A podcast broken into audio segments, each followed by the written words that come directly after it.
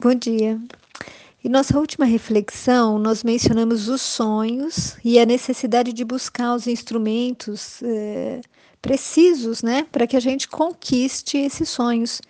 E sem dúvida nenhuma, existe um atributo que nós precisamos ter para conseguir qualquer coisa em nossa vida.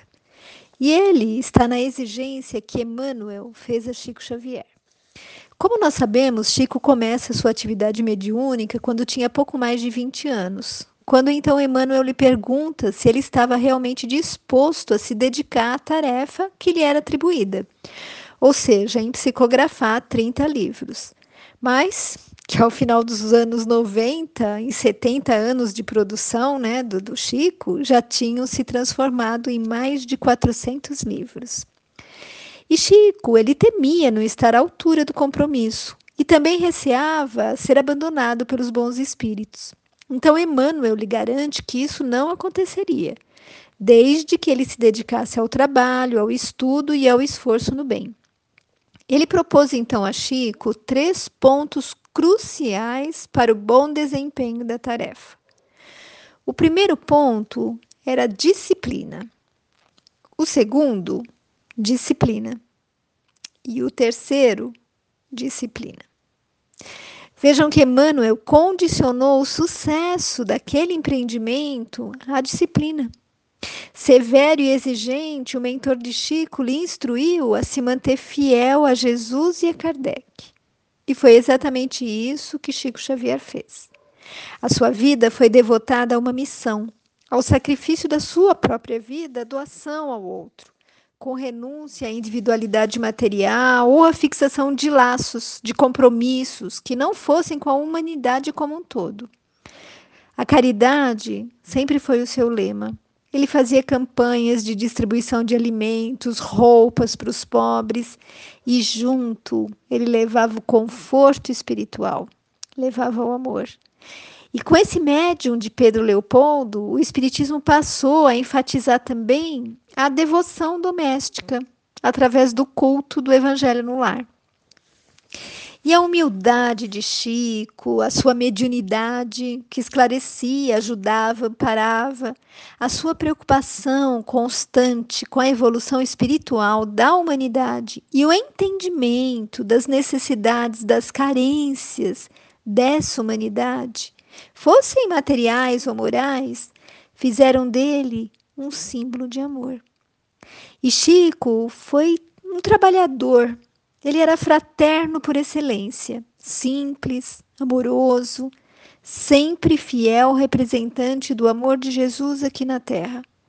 E então ele entendia, compreendia que Emmanuel estava certo e que a disciplina seria o seu leme, seria a sua aliada naquilo que ele tinha que fazer, junto com o trabalho e com o estudo como Emmanuel tinha lhe, orientado. E Chico abriu mão, então, de qualquer benefício que poderiam ser originados das suas faculdades psíquicas, fossem direitos autorais, presentes, favores pessoais, empregos, tudo. E, meus amigos, como seria muito bom se todos nós nos guiássemos pela disciplina, que foi o que Chico fez sua vida toda.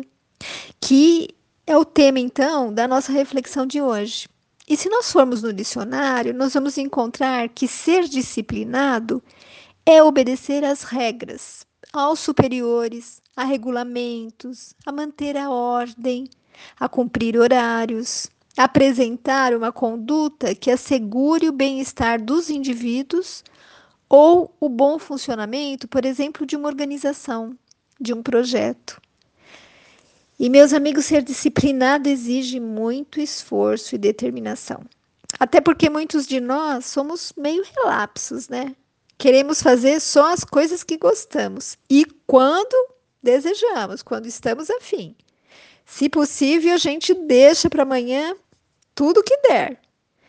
E são esses comportamentos que vão nos, nos afastar da disciplina, porque eles são contrários a essa busca.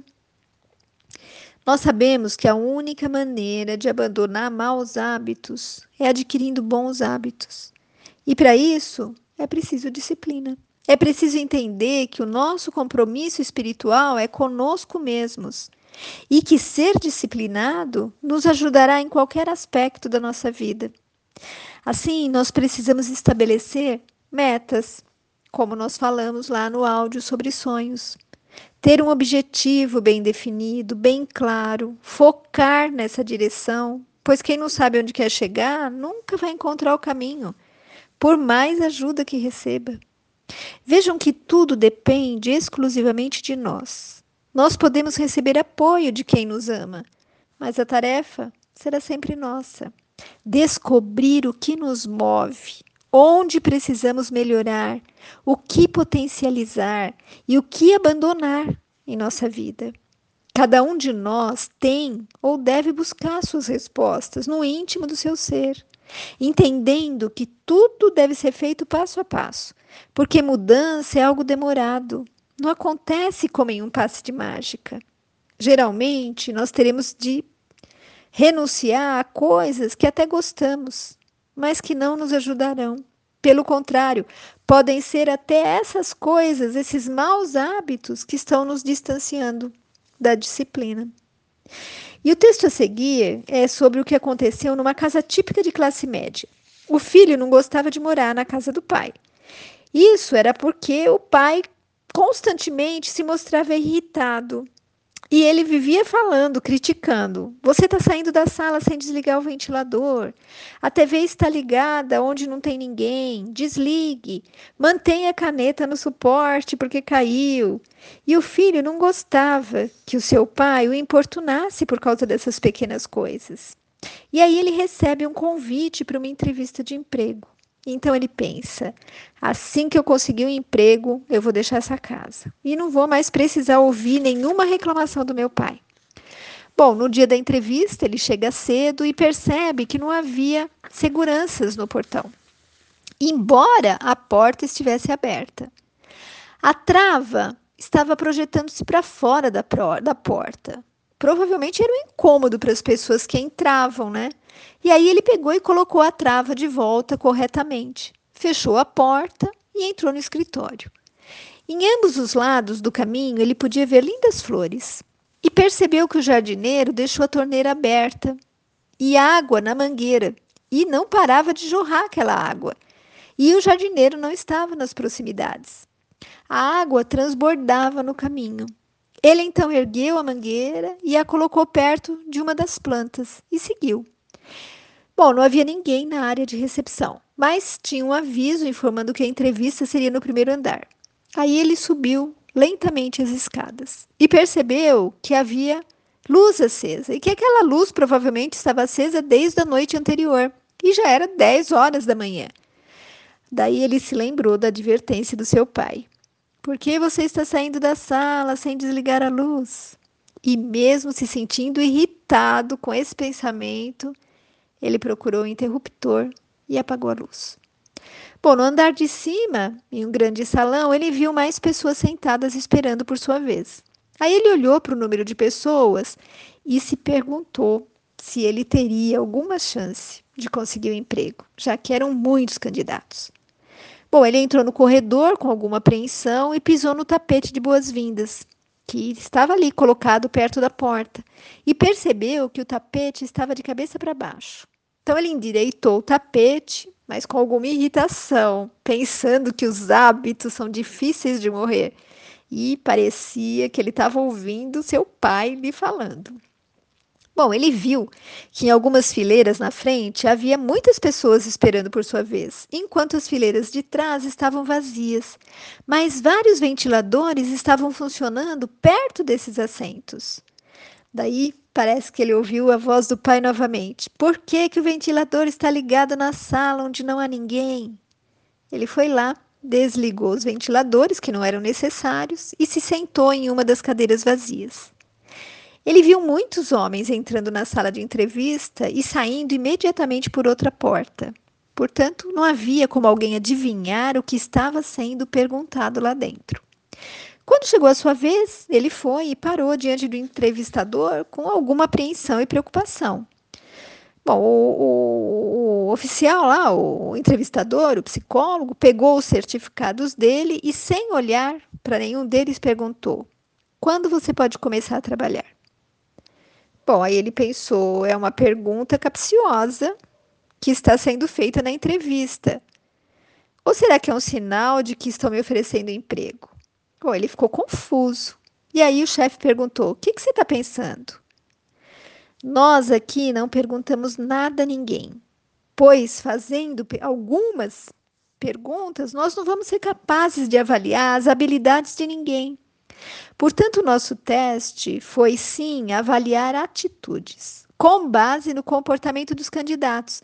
E para isso, nós observamos todos por meio de câmeras de TV.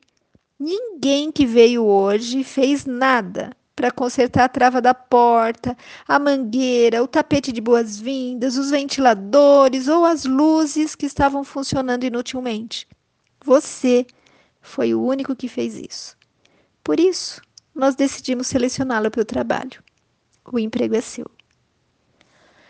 Bom, aquele rapaz que sempre costumava ficar irritado com a disciplina e as chamadas do seu pai, Agora percebia que fora apenas a disciplina que o levara a conseguir o emprego.